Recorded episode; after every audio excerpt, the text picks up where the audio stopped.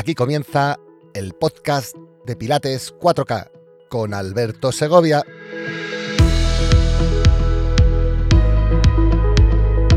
Capítulo 7. La biografía de Joe Pilates, episodio 1 de 3, Niñez y Adolescencia Hola, te doy la bienvenida a este capítulo número 7 del podcast que junto con los capítulos 8 y 9 forman una trilogía indisoluble en la que vamos a abordar la explicación de la biografía de nuestro querido y admirado maestro, Joe Pilates. Quiero que sepas que esta serie de tres capítulos dedicada en exclusiva a la biografía del maestro ha sido diseñada desde el máximo de los respetos por esta figura histórica que tanto ha hecho por la salud de la humanidad y que para cumplir con este objetivo He vuelto a releer la maravillosa biografía de Hubertus Joseph Pilates, escrita por Javier Pérez Pont y Esperanza Aparicio Romero. Y he de comenzar agradeciendo desde lo más profundo de mi ser tanto a Esperanza como a Javier el meticuloso y exhaustivo trabajo de investigación que desarrollaron durante años para que esta biografía viera la luz con una carga de datos y por tanto de verdad tan apabullante y a la vez tan necesaria para poder poner foco sobre aquellos hechos de la vida de Joe que ahora, y gracias a su biografía sabemos, formaban más parte del mito autocreado por Joe que de la realidad. Pues comenzamos. Joseph Hubertus Pilates nació en Gladbach, que en la actualidad se llama Mönchengladbach, un pueblo cercano a la ciudad de Düsseldorf, en Alemania. Decidió venir al mundo bajo el signo de Sagitario el domingo 9 de diciembre de 1883 a las 3 de la madrugada. Por su parte, su madre de nombre Helen Hahn le trajo al mundo en la modesta casa que moraban en el número 20 de la calle Waldhausener Straße, en un barrio que entonces estaba justo a las afueras de la muralla y que hoy en día pertenece al centro urbano. Y es que hasta hace muy poco se creía que esta casa había desaparecido, pero recientemente se ha descubierto que tres años después del nacimiento de Joseph Pilates, los números de las casas de las calles fueron reubicados, por lo que al número 20 donde él nació le asignaron desde entonces el número 24. Y por tanto, la casa donde yo nació sigue donde siempre estuvo, y se puede ir a visitar si eres un totally freak del método y su creador. corre, corre, que esto en Instagram no se sabe y puedes tener miles de likes. Eso sí, etiquétanos, ¿eh? Ya sabes, nos llamamos Pilates 4K en todas las plataformas, habidas y por haber. Fallhausener Straße es una calle muy bonita que nace en una plaza del centro histórico llamada Altermark y se dirige cuesta abajo en la dirección a la que entonces eran las afueras de la población. Así es que, si algún día estás por allí y te acuerdas de ir a visitarla, ya nos contarás.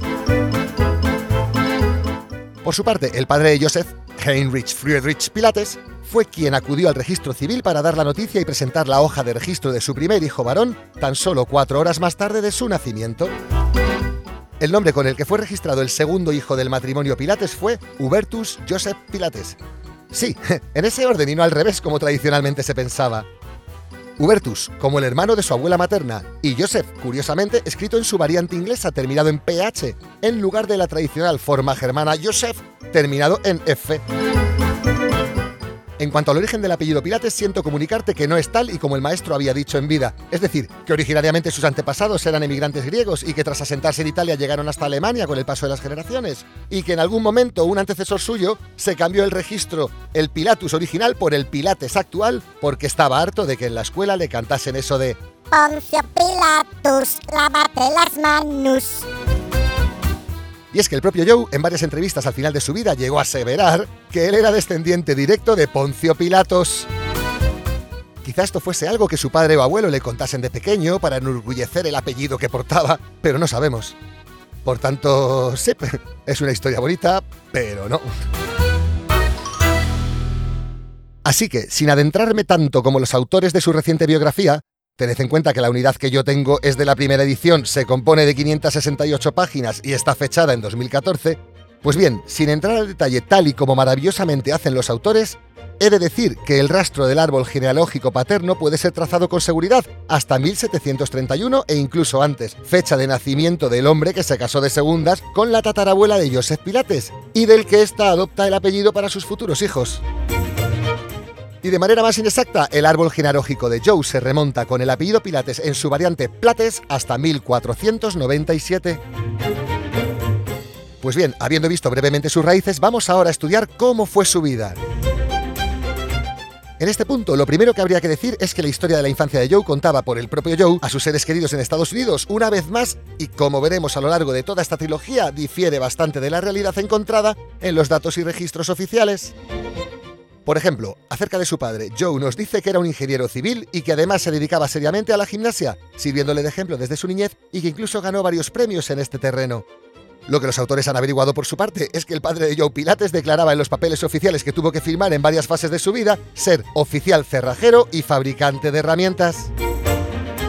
Así que eso de ingeniero civil resulta ser una versión bastante increíble, más aún si añadimos que el abuelo paterno de Joseph Pilates era pintor de brocha gorda, analfabeto y padre de siete hijos, por lo que se antoja harto complicado que un descendiente suyo pudiese estudiar una ingeniería en la universidad.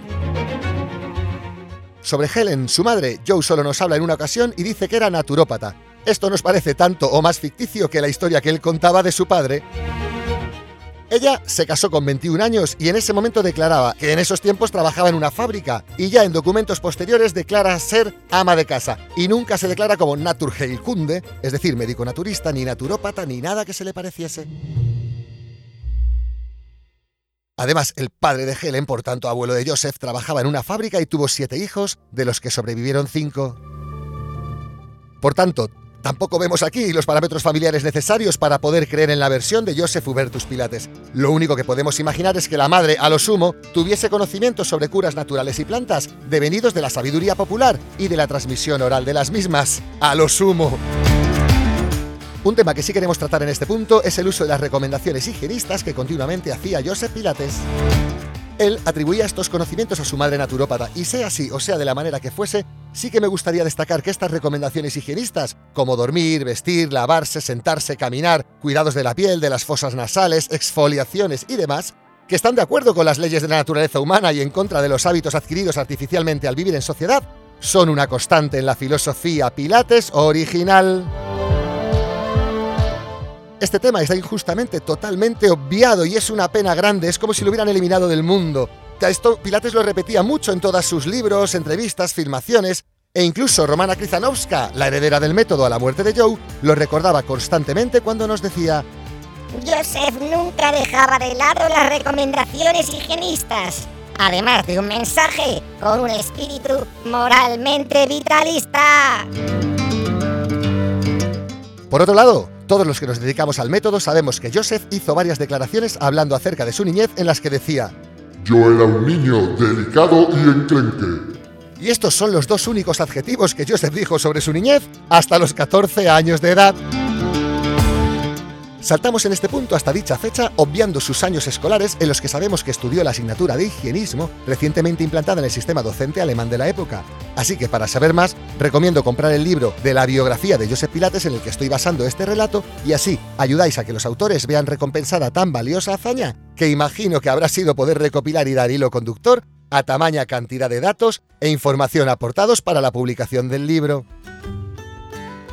Como te decía, Joseph a los 14 años ya no era un niño débil y macilento como lo era años atrás. Ha practicado mucho deporte y muy variado y posee una forma física envidiable. En esta época se empieza a interesar por el estudio y entrenamiento del cuerpo humano, visitando gimnasios con su padre y entrenando en ellos.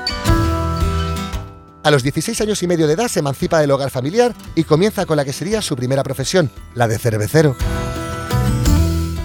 Toda la alegría y el furor juvenil que imagino que Joe debía estar sintiendo en esta época de su vida le duró muy poco, ya que la desgracia entró de golpe en su vida en forma de muertes familiares. En el año 1900 mueren dos tíos suyos y dos de sus hermanos pequeños. En 1901, un año después, fallece la madre de Joseph Pilates antes de cumplir los 41 años de edad y esto hace que la familia se desmorone. De los seis hermanos que eran, más los tres últimos que murieron siendo bebés, Joseph ya no vivía en casa, pero a los demás el padre les fue dando acomodo donde pudo, como pudo y con quien pudo.